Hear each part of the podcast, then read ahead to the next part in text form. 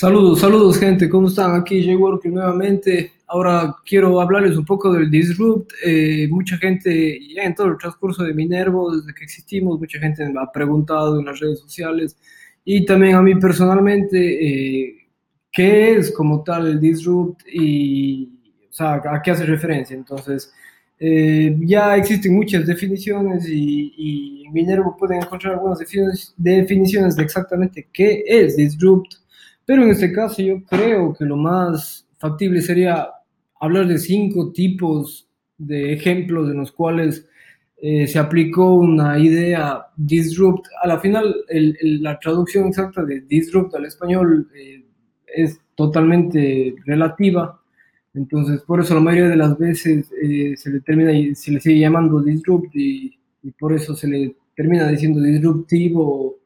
Pero a la final la idea creo que se tiene clara de que eh, a la final la idea es quebrantar algo usual, pero obviamente cuando estamos hablando de negocios, cuando estamos hablando de empresas, estamos hablando de startups, estamos hablando de, de quebrantar esto con, con, innovación y con nuevas cosas de una manera económica, o sea, que dé réditos. Entonces, como he dicho, la idea es hablar cinco ejemplos. Eh, podemos empezar con el ejemplo de Kodak. Eh, creo que Tal vez si es que tienes 15, 16, 20 años, tal vez no sepas qué es Kodak o puede que no. Pero si eres mayor de 20 años, más o menos probablemente vas a saber qué es Kodak. Y así, sin que lo hayas pensado, estoy seguro que no lo debes haber pensado nunca en Kodak, pero te debes haber dado cuenta inconscientemente de que Kodak trabajó muy lentamente o se acopló demasiadamente lento al cambio del mercado. Entonces, eh, yo personalmente tengo 28 años y recuerdo el cambio que existió en el mercado de las cámaras de rollo a cámara digital. Eh, este golpe tecnológico fue algo que fatal totalmente para Kodak y la destrucción de la empresa fue rápida, completa, el negocio fue totalmente un desastre. Entonces, eh, aquí nos podemos dar cuenta de que más como un ejemplo, más como una idea de, qué pasa si no te das cuenta o, que tienes que estar abierto a la idea de la innovación. En este caso, no, no, no puedo decirte a ciencia cierta si Kodak eh, no tenía una idea de motivación o de innovación. Puede que sí tenía un departamento de innovación, pero simplemente no se trabajaba bien, o puede que no, no tenía una idea de innovación. Probablemente eh, el motivo por el cual no se acoplaron era porque pensaron de que la tecnología que estaba viniendo no iba a hacer nada. Y ahora no existen, entonces, o prácticamente no existen. Entonces, la idea es esa, el colapso fue brutal para ellos y obviamente fue un dolor, ¿no? Ahora, eh, como un ejemplo, un segundo ejemplo, hay que pensar que en lo que es el Internet, la infraestructura del Internet, eh, a finales de los años 90 para adelante, 91, 92, 93, 94, mucho dinero se destinaba a la construcción de una infraestructura de Internet. Obviamente esto era muy, muy eh, potenciado por el gobierno de los Estados Unidos y usualmente eran muchos estudios, muchas investigaciones creadas por militares de los Estados Unidos. Eh, y a los finales de los años 90 el mercado ya empezó medio a, a, darse una idea de que, más bien dicho, ya empezó a ver de que el Internet no solo era una herramienta, sino que también de ahí iban a empezar a nacer muchos mercados. Y por ende la idea era preguntarse ahora dónde están los dineros, dónde están los ingresos, dónde está el dinero, cómo puedo generar ingresos y cómo puedo generar beneficios, etc. Entonces, al principio, obviamente, la idea fue, no, no sé, no, no, no, tengo idea, simplemente esto nos está sirviendo para comunicar, eh, hasta que obviamente un día estalló todo y, y obviamente todo fue mucho mejor. Ahora, la cuestión es de que, claro, que durante, es obvio, ¿no? Durante los primeros que tomaron la decisión de, arriesgarse, arriesgarse entre comillas con Internet, porque al final vimos de que no fue, bueno, sí fue un riesgo, pero fue válido, eh, fueron los que más réditos tomaron, ¿no? Es obvio, ¿no? Ya después la valorización del mercado se, fue se redujo en base a, con base a al mercado, a cuántos productos y servicios ya se estaban generando. Entonces, ahora podemos pensar de que mucha gente, ya es muy limitada la, la, la, posibilidad de pensar una idea para un software o para una aplicación o algo, porque probablemente en algún lado del mundo ya lo hicieron. Entonces, Eh, al principio no, al principio cuando alguien decidió, dijo, mm, mira, hagamos un tipo de manera de mover dinero, tipo PayPal, eh, fue el primero y cambió. Obviamente fue el que, el que cambió el, el, curso de las cosas. Entonces, eh, eso es como una parte de lo que es Internet. Un segundo ejemplo, hemos visto lo de Kodak, ahora lo del Internet, de la parte 3. Eh, pensemos ahora, tal vez no en un caso específico, pero en, en, los casos en los que se ocupa la tecnología para cumplir con un modelo de negocio que ya existía, ¿ok? Un modelo comercial a la final. Entonces, eh, pensemos en Uber, muchas veces ya se me debe hablado de Uber, que es una tecnología de usuario espectacular, con experiencia de usuario, una interfaz de usuario en sus plataformas fuera de serie, que además combina dos tipos de trabajos, de clientes para ellos, eh, dos necesidades, dos nichos. Eh, entonces, en sí mismo es, tal vez se puede decir esto no es tan innovador, ¿no? Una cooperativa de taxis o de servicios o de transporte público hace lo mismo pero ahora hay que pensar que el costo, prácticamente el costo marginal para ellos es cero, digamos. Entonces, a Uber, digamos, le permite eh, hacer un modelo, digamos, de, de, entrega eh, sin costos para sí, o sea, no, no, aumenta el costo. Mientras más gente venga, igual, en teoría, no va a aumentar el costo. Entonces, eh, y a la final cuesta lo mismo entregar cualquier cosa, cualquier persona entonces, sea clientes o sea comida rápida o sea lo que sea, ¿no? Entonces, eh, tal vez esta parte de aquí no eh, sea suficiente para que, digamos, FedEx eh, y UPS, digamos, hayan tenido un momento Kodak y por eso hayan, o sea, como caído un poco.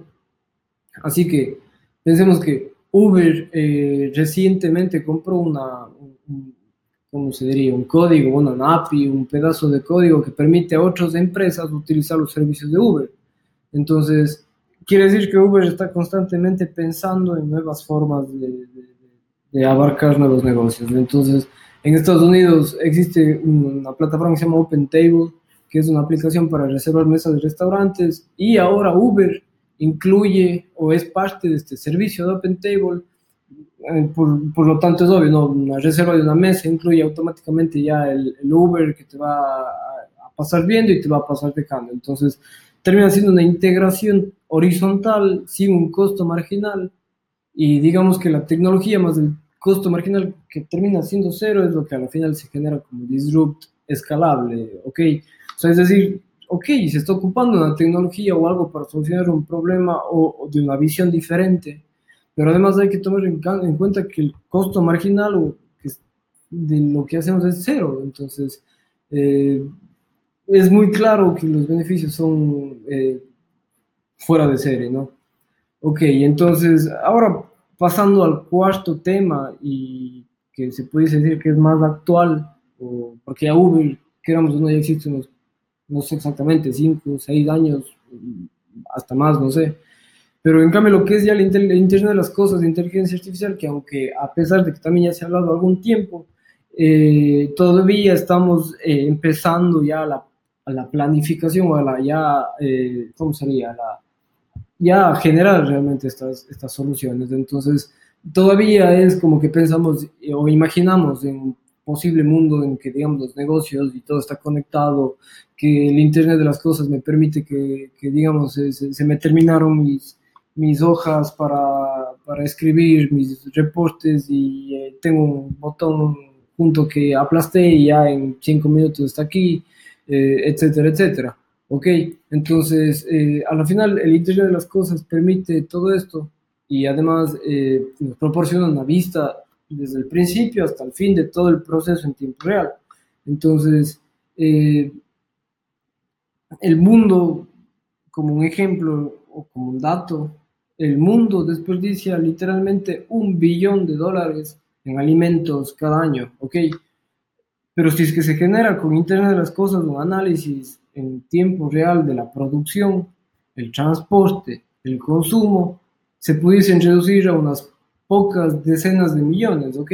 Entonces, a la final estamos diciendo que gracias a la Internet de las Cosas y gracias a Internet, a la inteligencia artificial se pueden generar muchas soluciones, o muchos, sí, muchas soluciones de aplicativos orientados a, o no orientados, sino que por hecho ya están definidos de que van a generar un tipo de disrupt. ¿Por qué? Porque están, tienen una forma diferente de afrontar el problema y probablemente va a generar una solución diferente que puede que sea más eficiente como puede que no, pero el potencial caso que sea más eficiente o que además se le apliquen más elementos para que sea lo más eficiente posible, como experiencia de usuario, eh, eh, diseño de interfaz, etcétera, etcétera, se puede generar aún más, ¿no? Entonces, sí, este ejemplo del mundo que desperdicia un, un billón de dólares, bla, bla, bla, es un ejemplo muy extenso y pudiesen existir millones de ejemplos de, de, lo mismo, pero la idea es que ya tenemos que estar pensando en que, así como el Internet de las Cosas conecta a todo, la inteligencia artificial, eh, eh, digamos, ahorra trabajo. Hay mucha gente que, que habla de que, de que sí, que nos van a quitar, la inteligencia artificial nos va a quitar el trabajo, que hay muchos puestos de trabajo que se están que van a morir por la inteligencia artificial. Por ejemplo, el ejemplo más clásico son de los call centers, donde después va a haber un robot que va a poder responder todas las cosas. Eh, a la final, eh, este mismo miedo fue presentado a la gente cuando existió la revolución industrial, cuando todo empezó a pasar a ser ya máquinas, la gente era reacia y decía, no, nos vamos a quedar sin trabajo. Y al final sí, sí, puede que sí, puede que sí, pero eso no significa que tú te lo... En teoría, la computadora fue hecha para que haga lo mismo que tú estabas haciendo, pero el beneficio que tú tienes en comparación a la computadora es que tú puedes hacer algo más, algo diferente, algo nuevo. ¿Ok? Entonces mucha gente va a decir sí, pero mucha gente va a perder el trabajo en ese punto, sí, pero tal vez es un proceso. Los procesos que pueden hacer la inteligencia artificial, como el ejemplo, repito, el call center, son casos tan repetitivos que se está desperdiciando literalmente mucha gente en hacer nada, porque son cosas, las, las preguntas usuales que se hacen en un call center, no sé el número exacto, pero un gran porcentaje son repetitivas, es lo mismo y lo mismo y lo mismo y lo mismo. Entonces, mucha gente está trabajando en algo que no estás generando una, una evolución en la, en la, matriz productiva. Entonces, digamos que la inteligencia artificial sí existe miedo, pero más bien la idea es que con la inteligencia artificial se mejoren y se, y se solucionen aún más cosas y, y por ende probablemente van a ser disruptivas porque estamos enfocándonos de una manera que antes no se podía ver. ¿Ok? Entonces ese es el cuarto caso, hemos visto lo de Kodak, hemos visto el caso de la infraestructura de Internet, cómo cambia el mundo, eh, cómo tecnologías como Uber, que empezaron siendo algo, luego son, están enfocados en varios modelos comerciales y que además tienen un beneficio porque prácticamente todo les da lo mismo, o sea, cualquier tipo de, de servicio que den no les genera un costo extra pero siguen ganando. Hemos visto el caso del Internet de las Cosas, de inteligencia artificial, cómo pueden generar soluciones. Y la última que es, como digamos, la curva de adopción, de la, sí, la curva de adopción, pero aquí creo que igual vale presentar un ejemplo específico como es los automóviles Tesla, que sí, es verdad, en Latinoamérica habrán muy pocos, dado que no hay electrolineras, eh, o no muchas, pero digamos que estos autos, los Tesla, ahora básicamente pueden generar o pueden, sí, pueden utilizar una actualización de un software que genera un, modo que le llaman modo ridículo, modo fantástico, no recuerdo, que te da la oportunidad de arrancar de 0 a 60 millas por hora en 2.9 segundos, ¿ok? Entonces es un automóvil eléctrico que ofrece literalmente el mismo rendimiento que un Ferrari 4888, ok, un 488. Entonces, una locura. Ahora, la diferencia es que la actualización de Tesla demora 20 minutos, cuesta 10 mil dólares, en cambio de la del Ferrari toma dos años en lista de espera y va a costar 300 mil dólares, ok. Entonces, a la final las curvas, la curva de adopción se tiene que tener muy en clara y a la final el problema es que cada vez se están volviendo más empinadas, ¿ok? Ejemplo, la realidad virtual. Eh, a 10 años atrás no existía nadie, no existía. Eh, clientes, no existía, usuarios.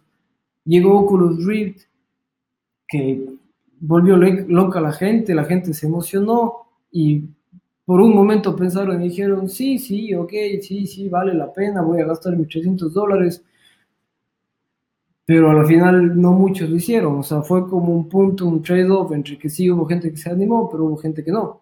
O sea, al final no tuvo éxito, Google eh, vio una oportunidad de generar algo que era mucho más, eh, eh, ¿cómo sería?, menos costoso, como es el, Google Cardboard, que yo sé que no es lo mismo, pero valía 5 dólares y hacía exactamente lo mismo. Entonces, ¿Cuál fue el enfoque aquí Google? ¿Qué intentó Google hacer con esto? No fue quitarle el trabajo a Oculus Rift, no. De, hecho, creo que es, de ellos al final. Sino que intentó Google fue primero, ok, antes de estar intentando o animando a que la gente gaste 300 dólares en algo nuevo, más bien les vamos a dar algo 5, algo de 5 dólares, que sí, es muchísimo más simple, pero a que vayan probando. ¿Para qué? Para ir consiguiendo los primeros usuarios, ¿ok? Entonces aquí Google está acelerando la curva de adopción de la, del nuevo producto, nuevo elemento, ¿ok? Entonces, simplemente pensemos, eh, ahora, un teléfono, ahora en la actualidad, si, tenemos si compramos un teléfono inteligente, probablemente va a tener un auricular o vamos a poder eh, conseguir su propio dispositivo para realidad virtual. Entonces, ahora vemos que 10 años después, ok, sí, sí, sí valió la pena, ok. Y creo y estamos seguros de que la realidad virtual va a seguir creciendo empinadamente, sí. Entonces, por lo tanto, la curva de adopción, como hemos dicho, se agudiza. ¿Por qué? Porque Google, por ejemplo, tiene un producto más exclusivo y más profesional pensado para más adelante, ¿ok? O sea, tal vez todavía no, pero tal vez para adelante. Entonces, eh, esto es, esto es, amigos. O sea, básicamente esto era una idea para que vean más o menos cómo se está ocupando, cuál es la idea del disrupt en la Tal vez sí, en todos estos casos, en de la tecnología, tal vez sí, tal vez no. Eh, de hecho, eso es el motivo por el cual Minervo y mi persona eh, tomamos esta, esta filosofía de, de, motivar a la gente en cuanto a lo que es diseño, eh, tecnología e innovación, porque en estos cinco ejemplos vemos que tanto Kodak no tuvo la oportunidad de diseñar algo ni generar una, una tecnología y peor aún innovó, Mientras que en el Internet se generó una tecnología, ok, pero se innovó, claro que se innovó. Entonces, eh, y, pero el diseño fue perfecto, la tecnología fue perfecta, innovó, fue perfecto. Uber, lo mismo, Uber tuvo una tecnología que fue aplicada y siguen creciendo con la tecnología. Es verdad que también ahora se pueden aprovechar de esta tecnología para crecer en más mercados, la misma, como en el caso de Uber, pero como hablamos también del mismo Uber en la API esta que ocupa para que otros servicios le puedan pedir el taxi literalmente automático, eh, es más tecnología que están implementando, Internet de las cosas, inteligencia artificial, innovación, tecnología, y hay que diseñar algo para que este Internet de las cosas y esta inteligencia artificial funcione. Y en cuanto a la curva de adopción, hemos hablado de Tesla, hemos hablado de Oculus Rift, y al final creo que no hace falta decirles que un automóvil Tesla tuvo que haber sido diseñado, tuvo que haber sido aplicado una tecnología enorme y se estaba innovando, ¿ok? Y lo mismo para, para, para lo que es Oculus Rift. Entonces, eso es todo amigos, espero que, que, les haya gustado y cualquier comentario, cualquier tema que necesiten en un futuro, ya saben, me busquen en mis redes sociales o en Minervo y ya saben, cualquier comentario, duda, eh, queja, eh, eh, será bienvenida. Un abrazo a todos y que disfruten.